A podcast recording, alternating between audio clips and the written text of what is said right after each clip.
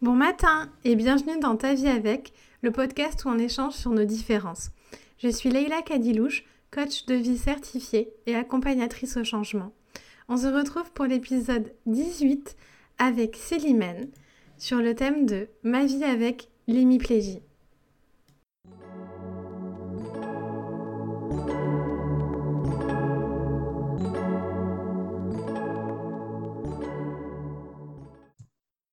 Coucou Célimène Coucou Leïla Alors, on se retrouve aujourd'hui pour parler de l'hémiplégie.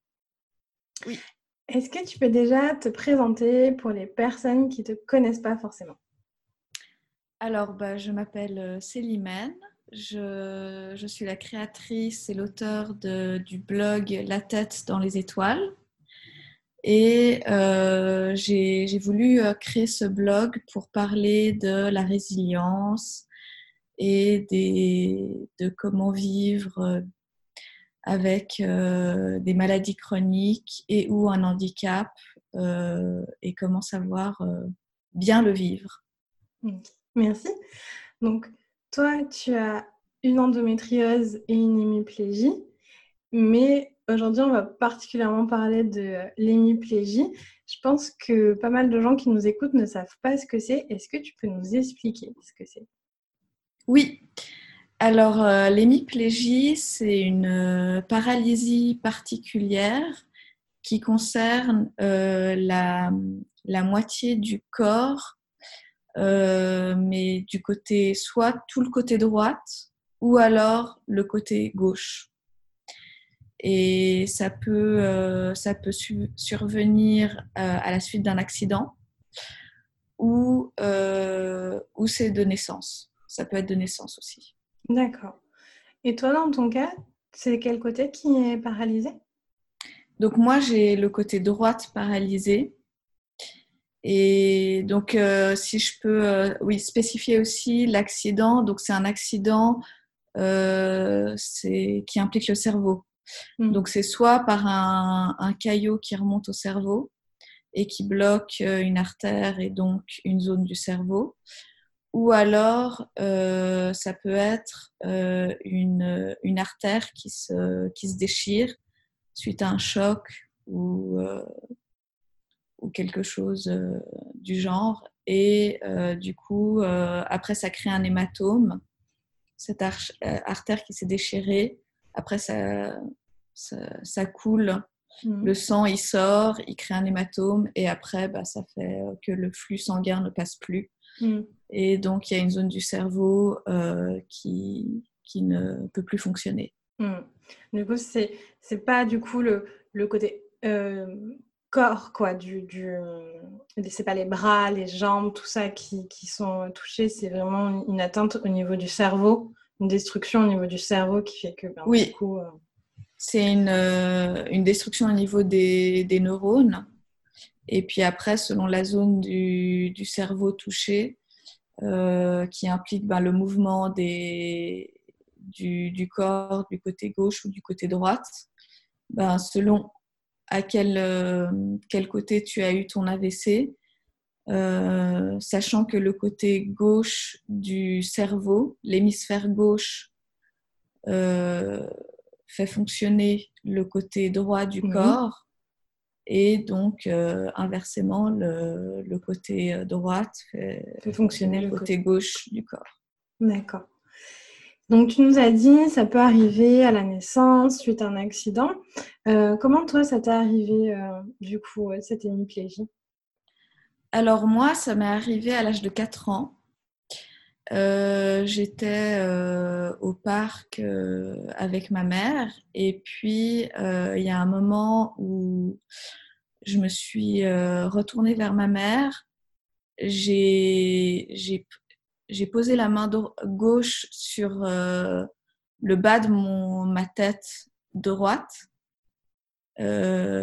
Euh, bah, c'est ma mère qui m'a raconté, donc moi je m'en souviens pas. Donc je, je, dis ce que ma mère m'a dit. Mmh. Elle m'a dit, euh, t'as dit aïe, aïe, aïe, et tu t'es effondrée et t'es tombée inconsciente par terre.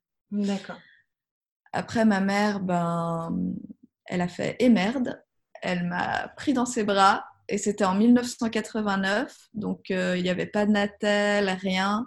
Ma mère, elle s'est dit, ça y est, je vais appeler, si j'appelle une ambulance, comme il n'y avait pas de Natel, bah, ça veut dire chercher une cabine téléphonique, des mmh. sous pour, enfin, bref. Et puis, elle marche très vite, mais bon, elle a couru. Euh, heureusement, on, habitait, euh, je crois qu'elle a dû mettre 10 minutes en courant euh, jusqu'à l'hôpital. Et donc, elle est arrivée avec moi, inconsciente, dans ses bras. D'accord. Et du coup, c'est là où, premier diagnostic posé, pas forcément un AVC, parce que 4 ans, on se dit c'est un peu jeune pour un, oui, alors, euh, bah non, en plus, euh, ce, qui, ce qui est complètement choquant, euh, c'est que ma mère, il y a un interne donc, qui, qui m'a prise pour essayer de faire un diagnostic. Il a, il a regardé. Ma mère étant infirmière, elle était aussi dans la salle, enfin dans, dans les petits les petits box. Euh, les petits box, voilà, c'est le mot que je, cherchais. Les petits box. Et puis ma mère, elle lui a dit euh, Ah, regardez, euh, il y, a, y, a, son côté droit qui réagit plus. Donc ma mm. mère avait remarqué déjà ça. Et hum, l'interne lui disait Non, mais laissez-nous faire notre travail, madame. Et en fait, il a conclu à une hystérie. Il a dit, Madame, votre fille fait une crise d'hystérie ramenez-la chez vous, elle va se réveiller dans quelques temps. À 4 ans, faire une crise d'hystérie, ma mère était là, euh, oui, et moi je suis la reine d'Angleterre. Mmh. et donc du coup, euh, mais c'est ça, c'est quelque chose de très, euh, de très douloureux. Ma mère, elle a toujours un traumatisme vis-à-vis de mmh. ça. Parce qu'en fait, elle est restée avec moi pendant une demi-heure dans le couloir. Elle a fini par appeler euh, une amie qui est venue nous chercher en voiture. Et, cette amie, elle est aussi infirmière. Elle a dit, mais euh, euh, tu peux pas rentrer avec Célimène inconsciente. Enfin, je veux dire. Euh, puis elle est venue à l'hôpital et ma mère a dit, mais regarde, on est dans, dans le couloir de l'hôpital et personne nous prend en charge. Hmm. Donc, euh, qu'est-ce que tu veux qu'on fasse? Donc, finalement, elles sont rentrées euh, à la maison. Et euh, elle et ma mère étant infirmières, elles ont des connaissances hmm. Et elles, ont, elles connaissent un, neurologue. Et donc, elles ont dit, bah, écoute, notre voisine a dit, bah, écoute, tu t'appelles le neurologue et parce que là, tu peux pas rester comme ça hmm. avec ta fille inconsciente. Et c'est le neurologue qui est, qui est, arrivé le soir. Euh, donc, euh, moi, j'ai fait mon, mon attaque, euh, il était 4h30 de l'après-midi, ou 4h de l'après-midi. Et il est arrivé le soir, et ma mère a dit il t'a à peine vu, enfin, il a ouvert la porte de la chambre parce que ma mère m'avait mis dans, dans le lit. Elle m'a dit, il t'a vu de loin, il a dit, non mais là c'est grave, faut la ramener à l'hôpital et c'est moi qui la prends en charge. Hmm. Et du coup, euh, il, a pris un taxi avec moi et, il m'a pris en charge et c'est lui qui a, qui a posé. Alors au début, c'était pas euh, en 1989, il n'y avait pas d'IRM à Genève. Hmm. C'était très difficile. Ils ont fait des radios. Bien sûr, on ne voit pas, c'est pas une radio ou un scanner qui va montrer.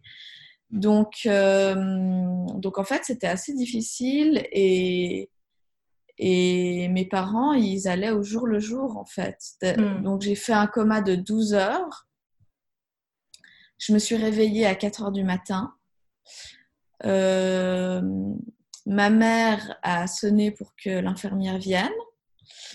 Euh, l'infirmière est venue, elle a vu que j'étais réveillée, elle a fait Ah, bah écoutez, le premier médecin, il vient à 6 heures, donc il faut attendre 6 heures. Donc ma mère a encore attendu.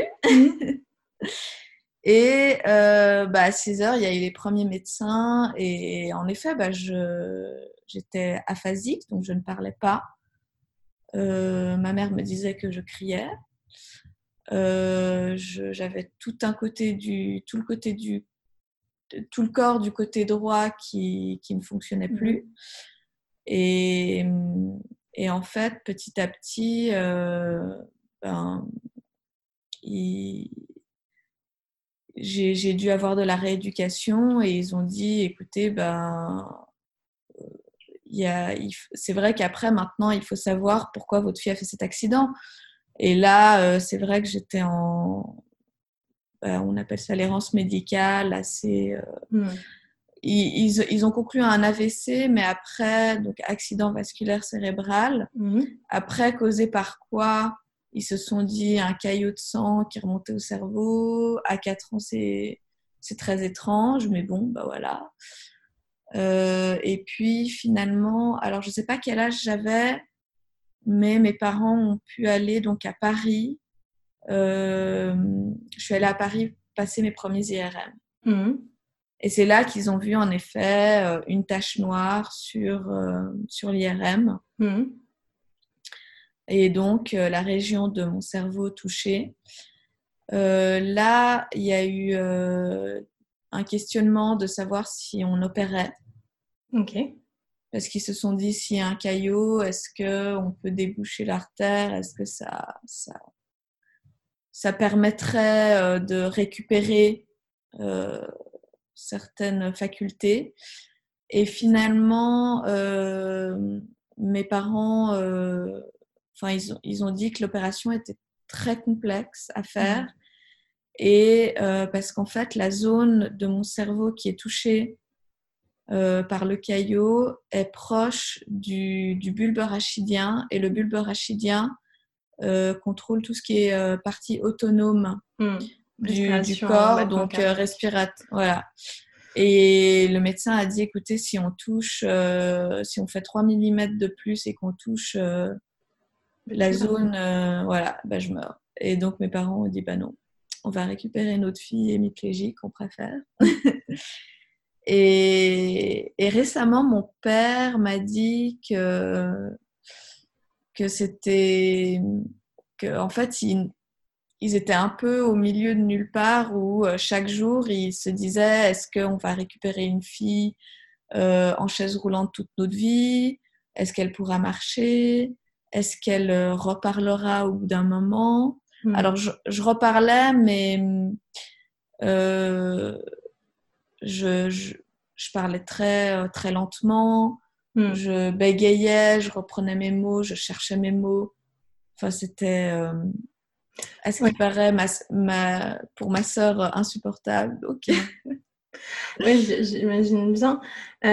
du coup, donc, tout ça, on, rappelle que ça se passe en 89 et 90 hein, depuis. Euh, depuis, il y a un IRM en Suisse. Depuis. Euh, oui, voilà, exactement. Euh, voilà, mais mais c'est hyper choquant, sachant que dans un AVC, dans un accident vasculaire cérébral, toutes les minutes comptent pour, selon où ça se passe, enfin, toutes les, dans la prise en charge, toutes les minutes comptent pour, ben, pour que la personne perde le moins possible, pour euh, s'il y a une perte d'oxygénation du cerveau selon la zone ou quoi. Enfin, c'est vraiment euh, des, urgences qui, euh, faut répondre très rapidement.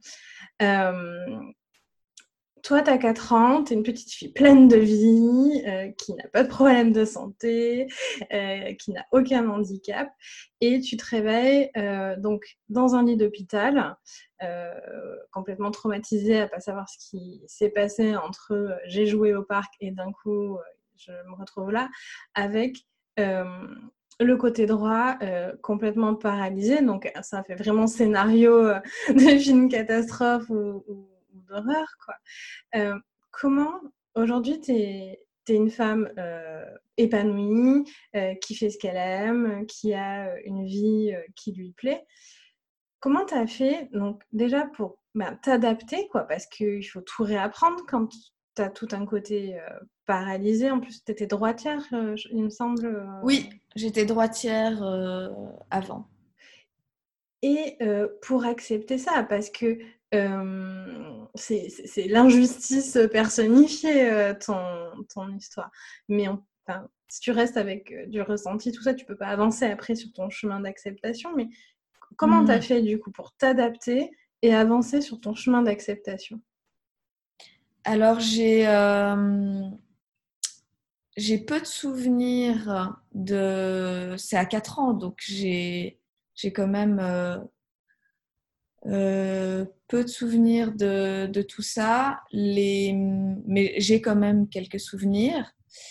Euh, et puis, moi, j'ai une faculté où euh, je, quand le temps a passé, je me souviens que des bons moments. D'accord. Et j'oublie tous les mauvais. Et encore maintenant, donc, genre mes, mes, années qui passent, je me dis, ah, c'était génial. Et puis, c'est mes, mes proches qui me disent, Ouais, mais l'année dernière, euh, t'étais comme ci, comme ci, comme ci, comme ça. Et j'étais là, ah oui, bon.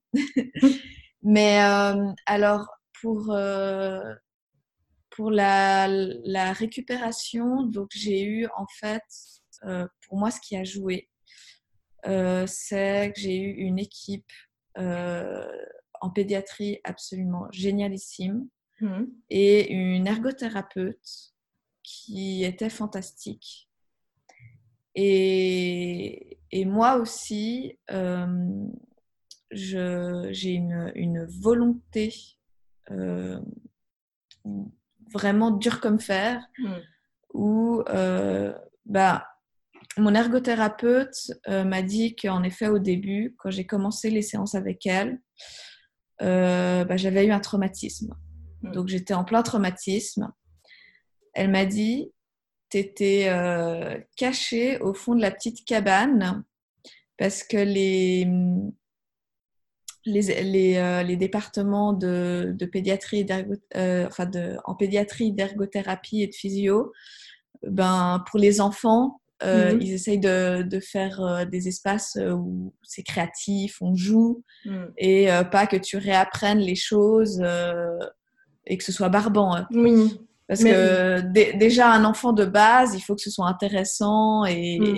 et que, qu'il ait envie de, de jouer. Hein. Mm. Donc, euh, en pédiatrie, ce qui est cool, c'est que tout est euh, sous forme de jeu. Hein.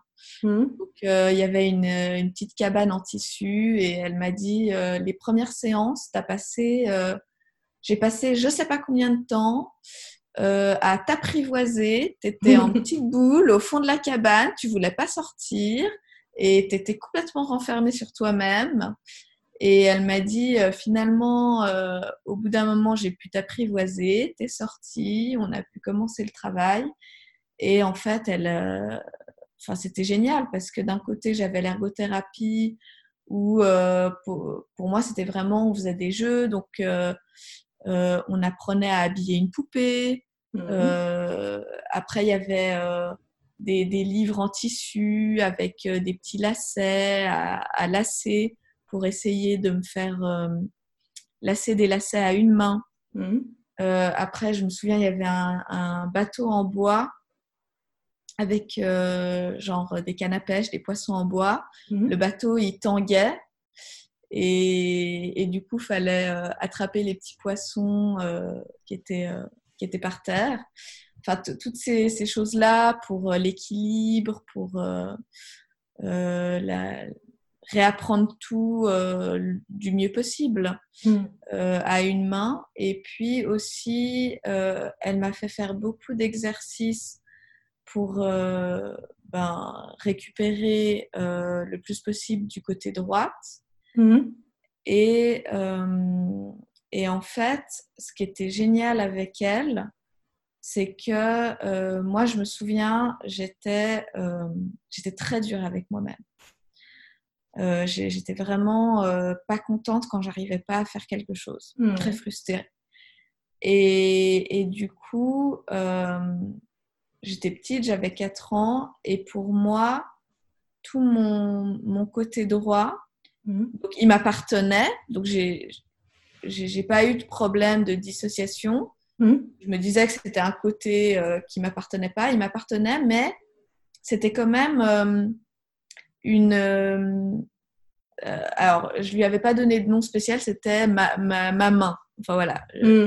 c'est ma main, mais, mais pour moi, c'était quand même une, une, pas une personne, mais une entité où euh, je, je devais essayer de l'apprivoiser aussi. Mm. Donc du coup, euh, mais au début, j'étais très stricte et très dure avec moi-même, et quand j'arrivais pas, parce que ma donc euh, j'ai réussi maintenant à avoir une euh, une autonomie, une indépendance, et j'ai pu remarcher. Euh, j'ai encore beaucoup de spasticité du côté droite de- du bras et de la main. Et donc, ma main droite, j'arrive pas à, à l'ouvrir complètement. Elle est toujours fermée sur elle-même, très crispée, très refermée. Et euh, du coup, on faisait beaucoup d'exercices où je devais essayer d'ouvrir la main. Et moi, ça m'énervait parce que quand j'y arrivais pas, du coup, je la, euh, je tapais ma main en fait. Je la tapais, je disais non, non, c'est pas bien.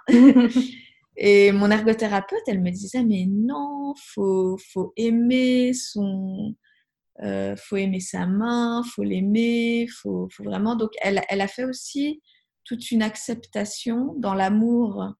Donc, elle, elle m'a aussi ouvert à une vision de, de l'amour du corps, euh, ce qui a pu aussi beaucoup m'aider plus tard, ou à l'adolescence, quand, Mm. quand on est adolescent, euh, même si on n'a pas d'hémiplégie, ben, on a ce refus du corps, euh, cette non-confiance en soi et que, que j'ai aussi eu, mais un peu moins fort parce que du coup, j'ai eu très vite une, très grande liaison avec, euh, avec mon corps et, j'ai pu euh, le, connaître euh, et je ressentais tout et pour moi, c'était...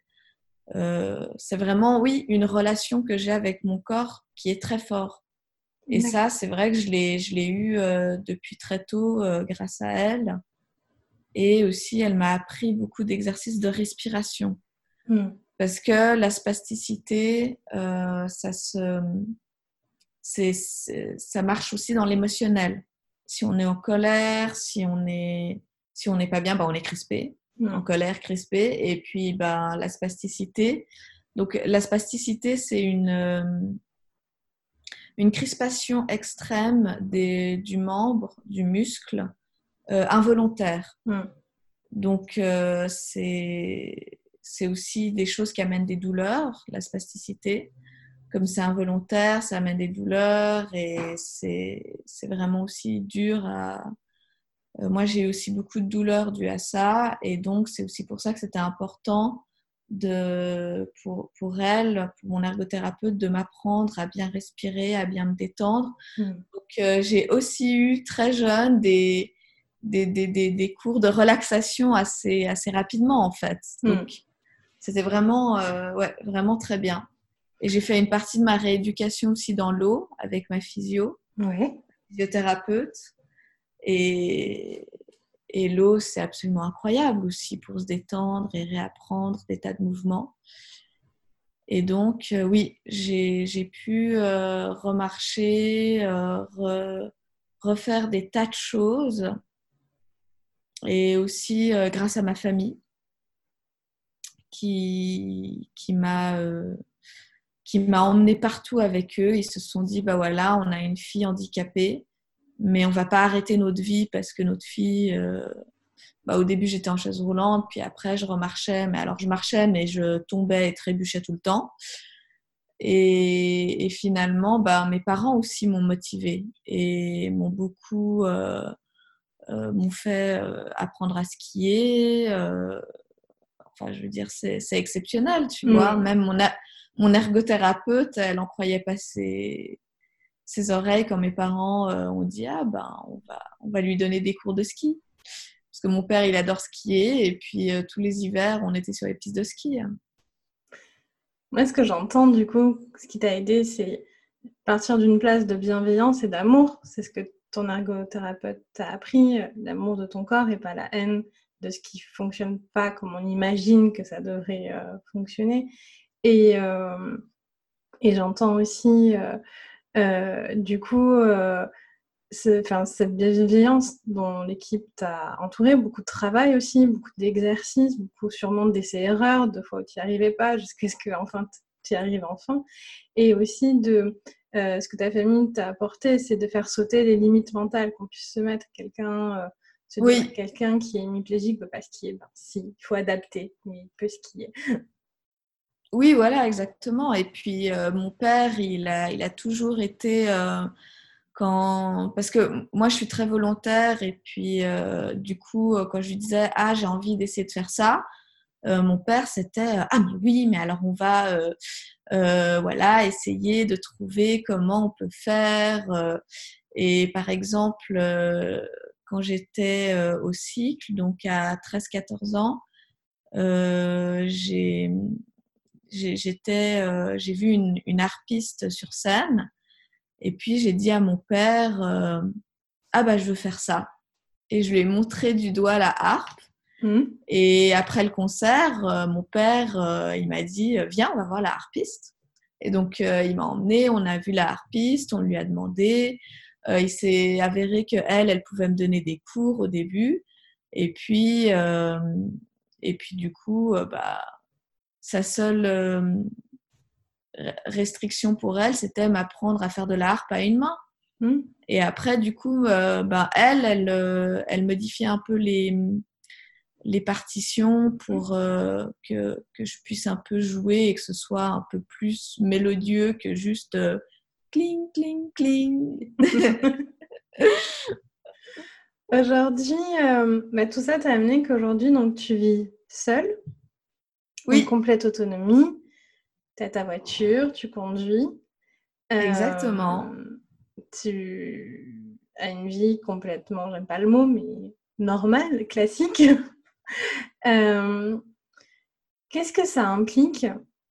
Parce que hum, tout n'est pas euh, rose et dans un monde de licorne et de petits poneys, mais qu'est-ce que ça implique du coup parce que c'est difficile pour nous d'imaginer, enfin pour, pour les personnes qui ne sont pas hémiplégiques, c'est difficile d'imaginer ton quotidien, ta réalité de vie.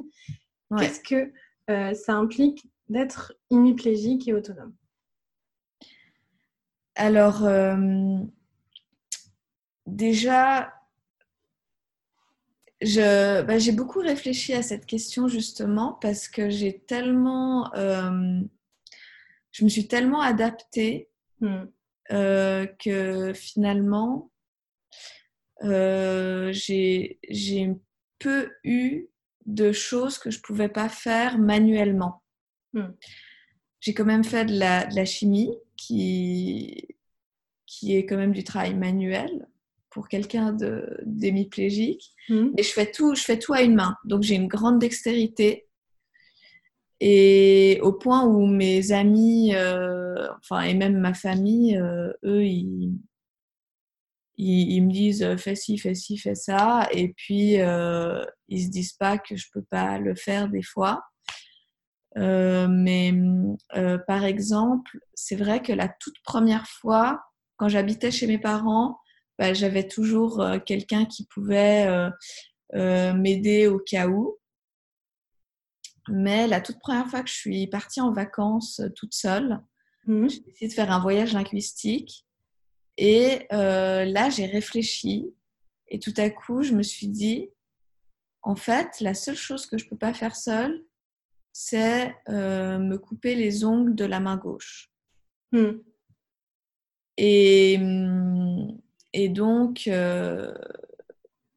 ben, à ce moment-là, j'étais avec euh, une psychiatre et puis, euh, je sais pas, j'arrive un moment vers elle et je lui fais genre, oh, mais mon Dieu, mais comment je vais faire? Euh, Je peux pas ne pas me couper les ongles pendant trois mois. Et, et finalement, elle m'a dit, mais là-bas, il y aura des autres personnes, vous pouvez leur demander. Mmh. Et donc, j'étais là, oui, en fait, c'est vrai. Donc, euh, donc c'est vrai que là-bas, euh, j'ai commencé à demander à des personnes, puis c'était assez, assez drôle les premières fois parce qu'on était en résidence, mmh. et puis euh, j'arrive vers, vers un ami, puis je lui fais, c'est un peu bizarre ce que je vais te demander, mais tu peux me couper les ongles de la main gauche? Et puis il rigole, puis il me fait, bah bien sûr, oui. Et, c'était assez drôle finalement. Et euh, aussi de faire ce voyage seul, ça m'a permis aussi de voir que euh, ben, j'avais pas l'aide de mes parents, mais qu'en fait, euh, euh, je pouvais demander de l'aide à, n'importe qui. Et, et, en fait, en demandant de l'aide aux gens, les gens, mmh. ils sont tout contents de, de, rendre service. Enfin, moi, la plupart du temps, je remarque que les gens, ils sont contents de rendre service. Donc, finalement, j'ai j'ai pu adapter ça comme ça en fait. Et le fait que j'habite seule, euh, c'est vrai que bah, mes parents, ma famille avaient beaucoup d'appréhension parce qu'ils se sont dit que je vais habiter au quatrième étage sans ascenseur. Mmh. Et la première fois que j'ai dit ça euh, à mon physio, parce que ben, j'ai de la, la physiothérapie euh, une fois par semaine à vie, euh, et, mon physio m'a dit euh, Ah, bah c'est bien, au moins ça va te faire bouger un peu. Et c'est vrai, et aussi pour ma rééducation personnelle, de mmh monter et descendre les escaliers tous les jours. Euh, pas forcément parce que des fois je ne sors pas de la journée, mmh. mais c'est vrai que ça maintient aussi une certaine activité. Mmh. Et puis pour les courses, donc euh, ça, c'est vrai que pour les colis, alors tout ce qui est colis, je peux pas monter, mais j'ai des voisins adorables qui me montent mes colis, qui me descendent mes poubelles. Euh, j'ai même des amis qui m'ont dit Ah, si une fois tu veux qu'on te monte un colis, tu nous appelles, puis on vient. Je disais, mais vous n'allez pas venir juste pour me monter un colis Puis ils m'ont dit Ah, bah, si jamais, euh, euh, bah, sache que oui, ou juste pour euh, me descendre une poubelle. J'ai une amie une fois qui m'a dit si tu as une poubelle une fois à descendre, tu m'appelles, je viens de descendre la poubelle. J'étais là, si tu viens descendre ma poubelle, je t'invite quand même boire un verre. Mais euh, bah, finalement, j'ai trouvé le compromis avec mes voisins qui sont adorables et eux trouvent que je ne leur demande pas assez de choses. Et ils me disent, à chaque fois que je les croise, ils me disent, euh, tu sais, on peut t'aider plus, hein, si jamais. Mais finalement, euh, bah, y a, euh, avec les nouvelles choses un peu commerciales qui se sont développées, maintenant, il y a le shopping que tu peux faire par livraison. Hmm. Donc, je me fais tout livrer à la maison. Il y a beaucoup de magasins qui font des livraisons. Donc, hmm. dès qu'il y a un colis un peu lourd, je le fais livrer. Et puis si j'ai besoin d'aide, euh, X ou Y, ben, je vais sonner à la porte de mes voisins. Et, et du coup, euh, je vois pas trop. Et en plus, maintenant, j'ai appris à me couper les ongles euh, toute seule. Ah. oui, avec euh, un, un coupe-ongle, donc c'est une pince. Mmh. Et en fait, je le mets dans ma bouche ah et puis, je ferme la bouche et du coup, je, je me coupe moi-même euh, les ongles. Je trouve que c'est génial ce que, tout ce que tu dis là parce que ça montre aussi que euh, déjà, euh, il faut demander de l'aide. N'hésitez pas à demander de l'aide. Et la plupart du temps, les gens sont hyper heureux de pouvoir aider et ne le proposent pas parce qu'ils ne veulent pas vous infantiliser, rentrer dans vos vies ou quoi que ce soit. N'attendez pas que les gens vous aident sans le demander. Et ensuite, tout est adaptable, tu vois. Que, donc, tu peux te couper les ongles euh, de ta main gauche euh, toute seule euh, en mettant une pince coupe-ongle dans ta bouche. Quoi. Ouais. Enfin, pratique, pas tout, mais pratiquement tout est, adaptable. pour que l'épisode soit pas trop trop long, j'aimerais qu'on aborde ça aussi, parce que c'est important, mais rapidement. donc, toi, tu connais le handicap visible? Oui. par ton hémiplégie, mais on l'a dit au début de l'épisode, tu as aussi une endométriose, donc tu connais le handicap invisible. Exactement. Quand on a un handicap invisible, on a souvent la croyance que euh, le handicap visible est mieux pris en charge en fait. Euh, que oui, mais si euh, on avait quelque chose qui se voyait, on aurait moins d'errance médicale. Si on avait quelque chose qui se voyait, on serait plus euh, écouté, les médecins seraient plus empathiques, on serait plus cru aussi. bah toi qui connais les deux, malheureusement, mais du coup c'est intéressant pour, pour nous, est-ce que on est mieux pris en charge dans le milieu médical quand on a un handicap visible qu'une maladie ou un handicap invisible? Je dirais oui. avec un petit nom entre parenthèses, dans le mmh. sens où quand même, quand je suis arrivée la première fois et que j'étais complètement inconsciente dans les bras de ma mère, euh, le médecin a quand même dit que j'étais hystérique, mm. alors que j'avais un AVC, que je faisais un AVC. Mais euh, à part ça, c'est vrai que pour les médecins, euh, c'est en effet plus facile parce que la médecine conventionnelle mm. est, est, un peu euh, on voit ce qu'on croit. Enfin, le, postulat de la médecine mm. euh, conventionnelle, c'est un peu on voit, on croit ce qu'on voit. Mm. Donc, s'il voit pas quelque chose, il ne le croit pas. Mm. Et c'est ça qui est très dur. Et c'est vrai que pour mon, endométriose, j'ai fait une errance de 5 ans, euh, ce qui, à ce qui paraît, n'est pas beaucoup.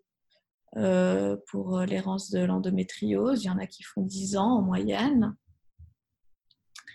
Et, c'est vrai que pour, euh, pour, les, pour les médecins, s'ils ne voient pas, c'est très dur à diagnostiquer. Hmm. Euh, et, et, en effet, euh, bah moi, mon, mon, mon, endométriose, on m'a dit, mais je ne sais pas combien de fois que c'était dans ma tête, hmm. mes douleurs. Et ils ne le voient pas, et, et c'est c'est très, euh, c'est très frustrant parce que nous, on sent quelque chose qui ne va pas dans son corps.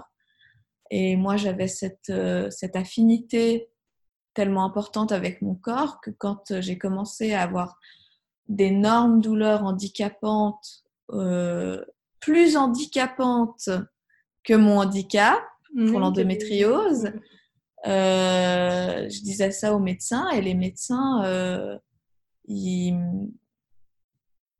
ils, ne voyaient rien euh, sur leur échographe, ils voyaient rien. Euh, euh, et je me souviens, il y, a, une des fois où la première fois que j'ai entendu le, le, mot endométriose, j'étais allée aux urgences gynéco parce que j'étais en crise monumentale. Mon copain de l'époque m'avait amenée aux urgences et je parlais à une infirmière et et tout ce que je lui disais faisait un écho en elle parce qu'en fait, elle avait une endométriose. Et donc, elle se reconnaissait complètement dans mes symptômes. Et donc, c'est, elle m'a dit, écoutez, euh, euh, pour moi, je pense que vous avez euh, l'endométriose, mais bon, ça, il faut confirmation avec, avec un médecin. Et, et, du coup, elle m'avait donné une petite, un petit dépliant de mmh qu'est-ce que c'est que l'endométriose. Et mais après, ils avaient fait une échographie vaginale et puis euh, ils n'avaient rien vu, hein, les médecins. Et donc à, partir de là, ils ont dit euh, bah, vous avez vous avez rien. Et donc voilà, ils m'ont donné euh, des antidouleurs, des médicaments et ils m'ont renvoyé chez moi. J'étais là, bon bah voilà, mais, mmh, mais c'est vrai, et puis ils n'ont pas plus poussé à me dire ah, on va peut-être faire un IRM. À ce mmh. moment-là, ils, ont juste regardé l'échographie. Euh, et c'est vrai que pour les médecins, c'est aussi très. Bah, C'était très, euh, très dur au début parce que euh, ils connaissaient pas trop l'endométriose. au début, on n'en parlait pas trop. les, les cours de médecine, on ne parle pas de l'endométriose non plus. Et, et puis, euh, c'est petit à petit, avec tout le mouvement de, euh, des femmes qui ont commencé à libérer la parole, euh, où les bons médecins, les spécialistes maintenant, moi, mon spécialiste de l'endométriose, il est à Zurich, et c'est vrai que j'ai beaucoup parlé de ça avec lui. Et pour lui, il dit oui, maintenant on sait que une femme qui a des douleurs, mais on ne voit rien à l'échographie ni à l'IRM, euh, si elle nous décrit tel et tel symptôme, euh, ça nous fait penser à l'endométriose et il faut faut faire une, une laparoscopie exploratrice pour voir si elle a quelque chose. Mm. En tout cas, en Suisse, maintenant, ils le font beaucoup plus. Mm. À faire des laparoscopies exploratrices en se disant non, mais cette femme, elle nous, elle nous raconte tous les symptômes de l'endométriose. C'est vraiment intéressant. Euh, et, je voulais juste aussi euh, rebondir sur cette croyance qu'on est beaucoup à avoir que si on a une maladie ou un handicap, on est protégé. C'est bon, on a eu notre part. on a eu notre part de trucs pourris. Et euh, quand on préparait l'épisode, tu me partageais que c'est une croyance que tu avais aussi. Exactement. De, de tes symptômes d'endométriose, comme quoi non, tu pouvais pas avoir ça parce que c'est bon, tu as déjà une hémiplégie. Oui, oui, exactement. Ah oui, moi, j'y croyais aussi. Hein. Et donc, du coup, euh, pendant, euh, pendant très longtemps, j'ai cru que j'étais superwoman. J'étais là, bah maintenant, voilà, j'ai eu ma merde dans la vie. Pardon du mot. et, euh, et donc, du coup, c'est bon, je peux je peux essayer de m'adapter au maximum, etc. Et puis, ben, j'ai quand même fait euh, du coup un burn-out parce que j'ai complètement trop tiré sur la corde. Mm. Et bon, j'ai fait un, un burn-out qui était assimilé aussi au. Euh, j'ai commencé à avoir ces douleurs de l'endométriose. Et, et c'était euh, pour moi un chamboulement total parce que je ne comprenais plus ce qui se passait dans mon corps. Et, et pour moi, je me suis dit, euh, mon corps me trahit. Mmh. Je, je, me disais, mais mon corps que je connais aussi bien, il a des douleurs que les médecins n'arrivent pas à comprendre. Donc, euh, donc du coup, euh, bah, déjà, tu as euh, toute, toute, fille qui en, enfin toute personne qui est en errance médicale et qui se fait dire par les médecins qu'ils ont rien, que c'est dans la tête, euh, qu'ils ils, ils, spéculent, ils inventent ou je sais pas quoi. Euh, déjà là, tu perds confiance en toi. Mmh. Mais en plus, moi, j'étais là, mon corps me trahit. Donc, euh, genre, je, je, me suis dit, euh, ça y est, je, je, suis vraiment. Euh, qu'est-ce qui se passe? Hmm. Moi, j'ai dit, il y avait un moment où j'ai dit à ma thérapeute, en fait, je deviens complètement folle. Euh, voilà. C'est bon. Et puis finalement, bah non, j'étais pas folle, j'avais une, une, autre maladie. Et puis, euh, c'est vrai que c'était. Ça, ça a été dur à accepter. Et le chemin de l'acceptation, j'ai dû le refaire une deuxième fois et c'était beaucoup plus dur à refaire. Hmm. Qu'est-ce que tu voudrais dire aux personnes qui nous écoutent, qui se reconnaissent dans ton témoignage, que ce soit sur la maladie visible, invisible ou les deux? Euh, bah Pour moi, ce qui est le plus important, c'est d'être entouré et de ne pas rester seul. Et, justement, ce qu'on disait avant, de ne de, pas euh, avoir peur de demander de l'aide et, de pas, euh, enfin, de, de, oui, de ne pas avoir cette peur d'aller vers l'autre et demander et de dire parce que parce qu'en fait, euh, moi, pour moi, c'est c'est beaucoup euh, grâce aux autres que bah, c'est aussi grâce à, à, tout le monde qui m'aide autour de moi, euh, que ce soit euh, ma famille, mes voisins ou mes amis, ou les gens dans la rue à qui je, je, je, pose une question, enfin je demande quelque chose que je n'arrive pas à faire. c'est grâce à eux que, que, finalement je peux être indépendante et je mmh. peux faire tout ce que je, et donc, ouais, pour moi, c'est ne pas rester seul. Merci. Où est-ce qu'on te retrouve si on veut te suivre, si on veut te lire? C'est où qu'on va? Alors, euh, sur mon Instagram, c'est Limène dans les étoiles. Euh, euh, j'ai mon site euh, dans les étoiles.com et euh, pour, pour lire mes articles et, et mes, et, ma, et mon parcours de vie. Super. Si vous voulez en savoir plus, Slimane a beaucoup, beaucoup détaillé sur son blog son, son, parcours de vie et ses articles. Tu partages beaucoup aussi sur Instagram. Donc, je vous encourage à aller la suivre et à prendre un peu de sa force et de son inspiration sur, sur son Instagram ou sur son blog. On vous mettra en barre d'infos tout, de toute façon. Merci beaucoup Célimène d'avoir partagé euh, tout ça avec nous et d'être venue aujourd'hui. Bah, merci à toi. Avec grand plaisir.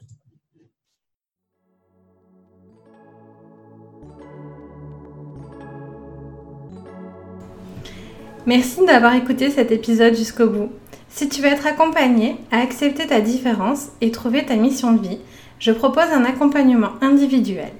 Si tu as aimé cet épisode, laisse une bonne note sur la plateforme de ton choix ou un commentaire pour m'aider à le faire connaître. Force et amour à toi.